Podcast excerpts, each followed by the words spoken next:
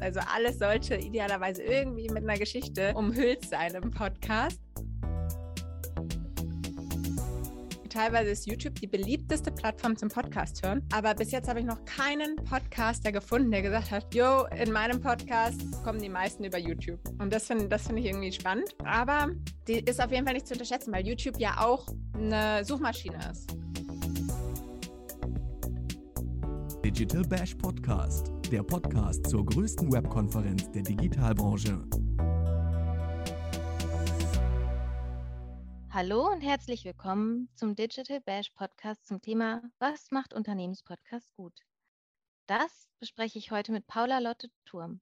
Ich freue mich sehr, dass sie als Expertin und Gründerin von Podcast Marketing Club, dem Boutique-Podcast Vermarkter für Business-Podcasts im deutschsprachigen Raum zu Gast ist. Denn Paula nutzt ihr Marketing-Know-how heute nach sieben Jahren im multisensorischen Marketing der Duftindustrie um erfolgreiche Podcast-Marketing-Kampagnen für Unternehmen zu planen und um Unternehmenspodcasts erfolgreich bei ihrem Start zu begleiten.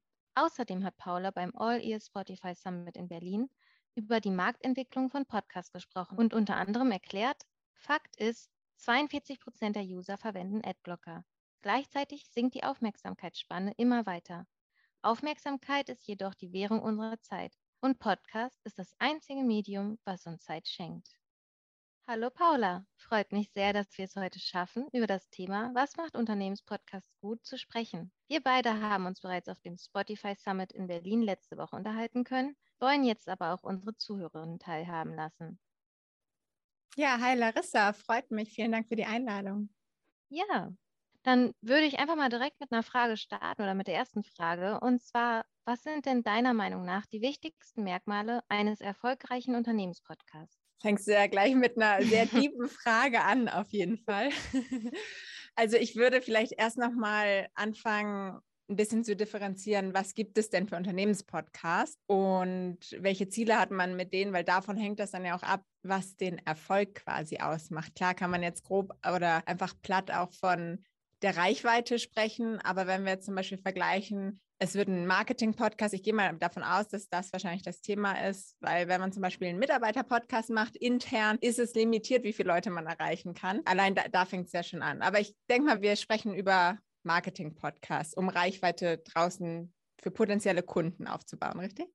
Genau, oder sich als Unternehmen irgendwie zu repräsentieren und ein Image aufzubauen oder genau in die Richtung auf jeden Fall. Ja, und auch da kann man natürlich nochmal überlegen. Also ich glaube, eigentlich sind es drei wichtigste Punkte, die man sich am Anfang überlegen muss, wenn man einen eigenen Unternehmenspodcast startet. Einmal, was ist das eigene Ziel, was wir ja gerade schon ein bisschen angeteasert haben, aber auch dann wirklich konkreter werden. Ist es jetzt wirklich die Reichweite X zu erreichen oder ist das einfach die Brand Awareness, die wir haben wollen? Haben wir vielleicht eine ganz konkrete Message? Wollen wir vielleicht unser Image aufpolieren? Wollen wir uns als nachhaltige Firma präsentieren und deshalb machen wir das? Also da einmal sich klar zu sein, was ist das eigene Ziel vom Unternehmen und dann aber auch vor allem klar zu machen, wen wollen wir denn damit erreichen? Und das ist, glaube ich, ein Punkt, über den noch viel zu wenig, sage ich mal, oft nachgedacht wird, dass man dann überlegt, okay, wer ist die Zielgruppe und dieses klassische What's in it for me? Was kann ich dieser Zielgruppe geben, damit sie auch zuhört, weil keiner hat Lust, sich irgendwie eine, ja, eine Werbesendung, ein Image-Video oder ein Image-Podcast von, von einer Brand anzuhören. Und deshalb ist es einfach wichtig, dass man sich als allererstes überlegt, welchen Content können wir kreieren? Erstmal, worin sind wir gut, aber was hilft auch in irgendeiner Hinsicht, ist irgendwie ein Mehrwert für unsere Hörer. Und das kann ja auch Entertainment sein, aber es kann auch irgendwie Wissensvermittlung sein. Also es kann ja auch wieder in ganz andere, unterschiedliche Richtungen gehen. Aber dass man nur, wenn man irgendeinen Content erstellen kann, der irgendjemand weiterhilft, dann kann ein Podcast grundsätzlich erfolgreich sein. Dann bist du bereit für die nächste Frage? Ich hoffe. Bestimmt. Mit welcher Art von Post bewirbst du deinen Podcast erfolgreich und auf welchen Plattformen? Oh, das ist auch eine gute Frage. Also ich persönlich poste hauptsächlich auf LinkedIn, aber das liegt auch einfach daran, dass LinkedIn mein Kanal ist, also für den ich mich jetzt einfach entschieden habe, für den ich, mit dem ich mich am wohlsten fühle. Und da kommuniziere ich einfach alles über Podcasts und daher auch meine Episoden meine neuen. Was aber nicht bedeutet, dass LinkedIn the one and only ist und jeder Podcast unbedingt auf LinkedIn ist. Also da würde ich halt wirklich auch wieder schauen, wo ist denn meine Zielgruppe unterwegs? Wo kann ich sie denn gut erreichen? Und vielleicht ist es bei manchen Kanälen auch eher Instagram oder vielleicht auch Twitter. Aber da habe ich jetzt auch gerade einen spannenden Artikel zugelesen von einem amerikanischen Podcast-Blog, die geschrieben haben, less Twitter, more TikTok, dass einfach viel mehr Leute oder viel mehr Podcasts einen Twitter-Account haben als einen TikTok-Account. Dafür gibt es aber viel mehr User auf TikTok mittlerweile als auf Twitter und deshalb äh, macht es eigentlich gar keinen Sinn. Und ich glaube, wenn man jetzt nochmal irgendwie richtig Gas geben will mit einem Social Media Kanal, mit einem Podcast, ist TikTok, glaube ich, noch so ein bisschen ein kleiner blauer Ozean, wo man wirklich noch viel erreichen kann. Und da würde ich auch sagen, die Ausrede gilt nicht, ja, aber meine Zielgruppe sind keine Gen Z, weil da sind mittlerweile auch andere Zielgruppen unterwegs als Gen Z. Sehr gute Einschätzung. Ja, danke. Und dann würde ich jetzt zu Frage Nummer drei kommen. Wie erreiche ich denn Authentizität bei Unternehmenspodcasts? Und wie vermeide ich, dass meine Inhalte werblich wirken?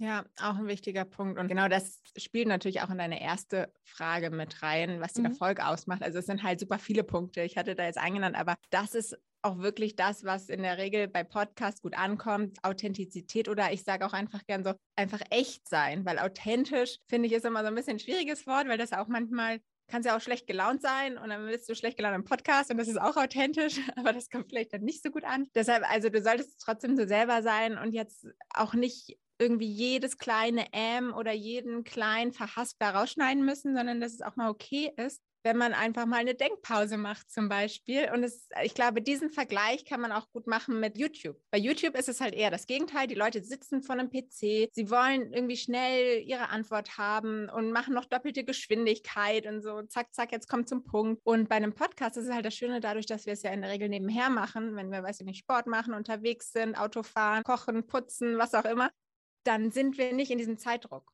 Und dadurch haben wir viel mehr Zeit, auch mal tiefer reinzugehen und denken nicht so, ja, ja, jetzt kommt zum Punkt, sondern es ist gerade schön, wirklich mal so einem Gespräch zu lauschen und dann einem echten Gespräch zu lauschen. Und das ist auf jeden Fall eine Herausforderung von vielen Unternehmen, dass sie dann irgendwie denken, ja, es muss alles perfekt sein. Wir müssen ein perfektes Bild nach außen jetzt äh, erstellen. Aber genau das ist jetzt, was ein Podcast machen kann, weil wir einfach, wir als Konsumenten, sage ich mal, immer mehr auch hinterfragen, was sind denn das für Produkte, was sind denn das für Marken? Und wir lassen uns halt nicht mehr so schnell alles auftischen. Und wir wollen auch wirklich wissen, was sind denn das für Menschen hinter diesen Marken? Und das kann man als Brand super schön in einem Podcast einfach zeigen, dass da Menschen hinter einer Marke stecken. Aber das kann man dann halt auch nur machen, wenn es authentisch ist, wenn man da nicht irgendwie, weiß ich nicht, im schlimmsten Fall sogar was abliest, einfach nur oder wirklich komplett gelernte Marketing-Antworten gibt, sondern auch wirklich mal ehrlich sagt oder die ehrliche Persönlichkeit der Menschen dann auch zeigt. Also also auf jeden Fall ein wichtiger Faktor, ja.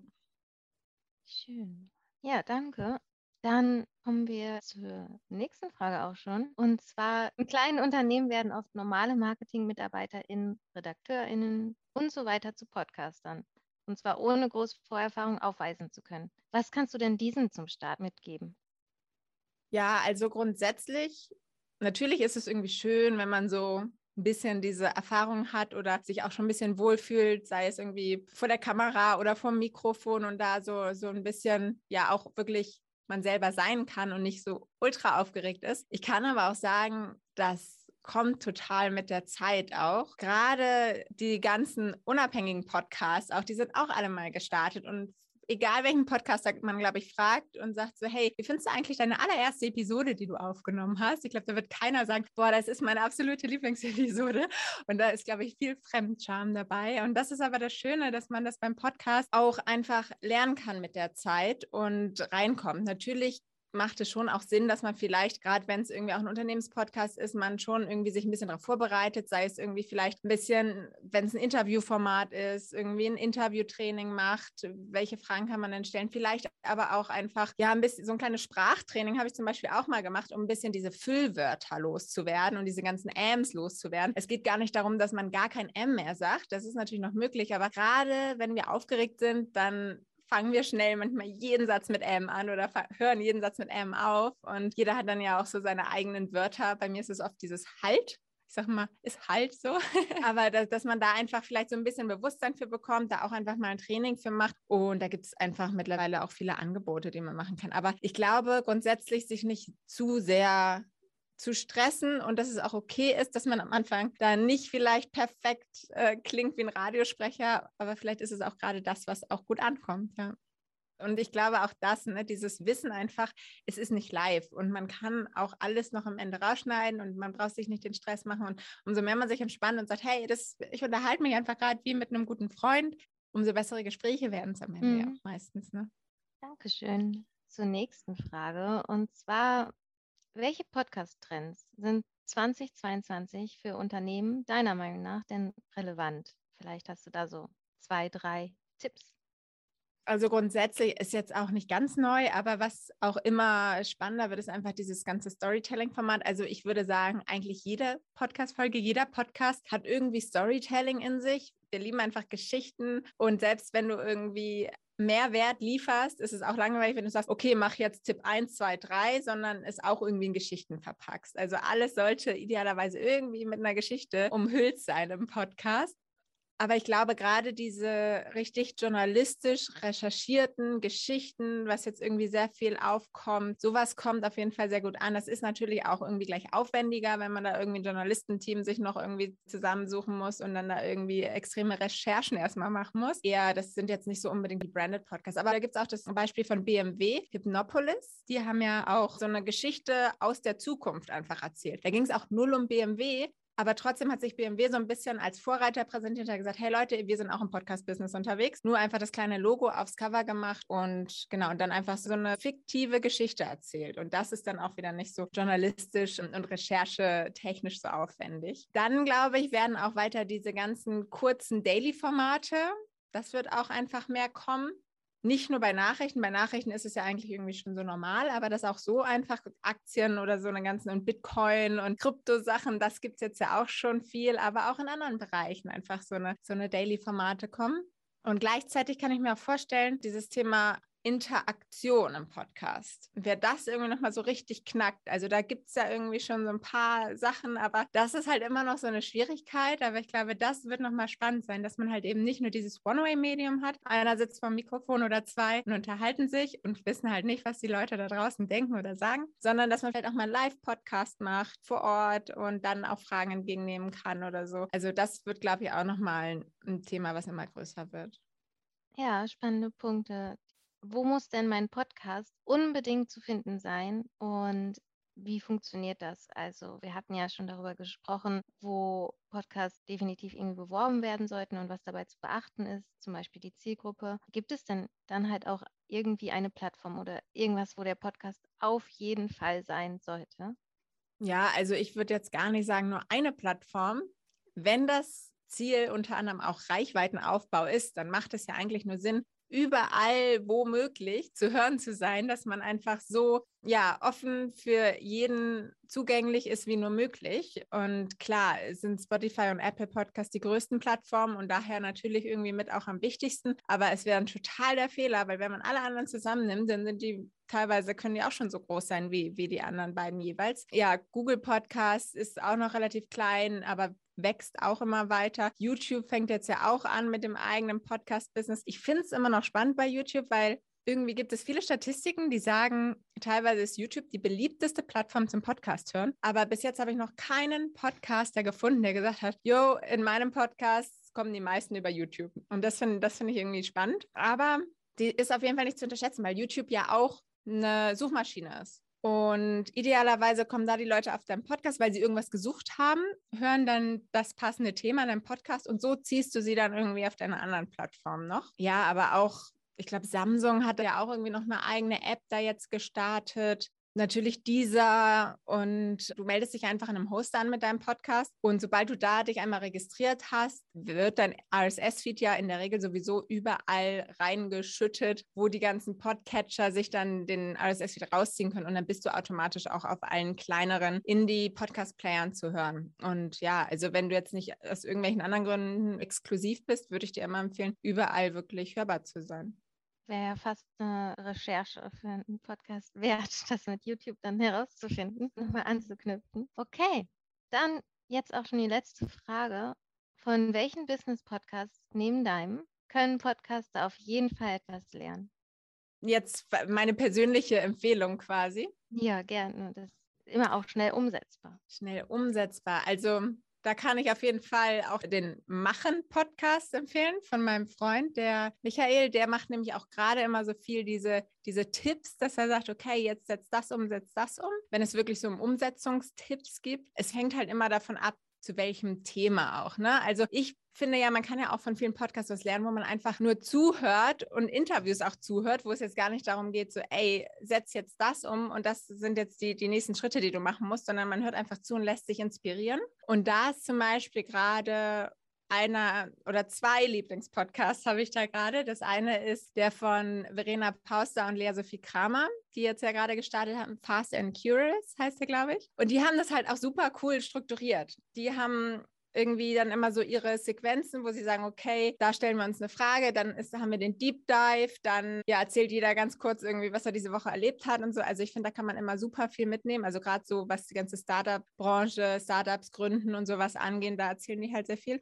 Und der andere ist der von Tijan Oneran. Die hat jetzt ja auch gerade erst einen gestartet, der heißt AufsteigerInnen, glaube ich. Und da dann auch Leute, oder ich glaube sogar nur Frauen, ich bin mir gerade nicht sicher, ob es nur Frauen sind oder auch Männer, interviewt werden, die quasi die ersten waren in ihrer Familie, die dann irgendwas erreicht haben und irgendwie weitergekommen sind und die Geschichte so ein bisschen erzählt wird. Ja, auch immer ganz spannend, ja.